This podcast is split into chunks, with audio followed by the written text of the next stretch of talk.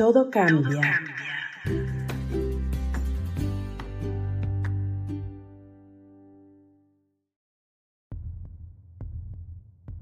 A medida que la partida avanzaba, intentaba controlar el rumbo de la conversación y así ganar la disputa. ¡Qué iluso! El ajedrez es como la vida, afirmé. Cada movimiento que hacemos es una forma de perpetuarnos en el tiempo.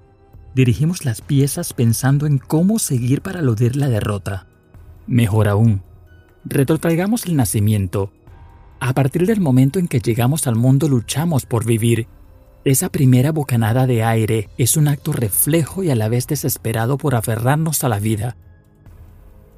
Desde el punto de vista filosófico, ¿no es la respiración acaso una metáfora ejemplificadora de la lucha que emprendemos a diario por sobrevivir?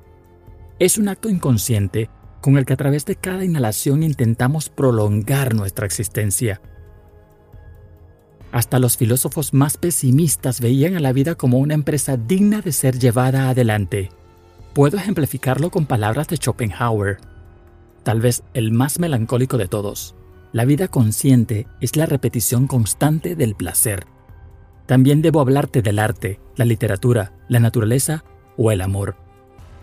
¿Qué decir del amor? ¿Acaso el más fascinante de los estados que nos hace de la permanencia en el mundo algo mágico e indescriptible?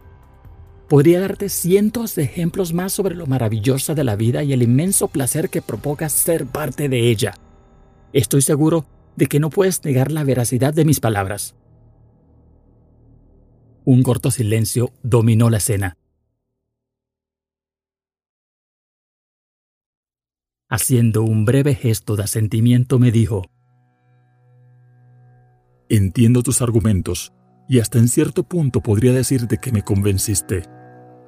Sin embargo, he visto cosas a través de muchos años que difieren en gran medida de tu testimonio. No dudo del goce que te provoca vivir. Sin embargo, no me queda más remedio que llevarte. Por cierto, jaque mate.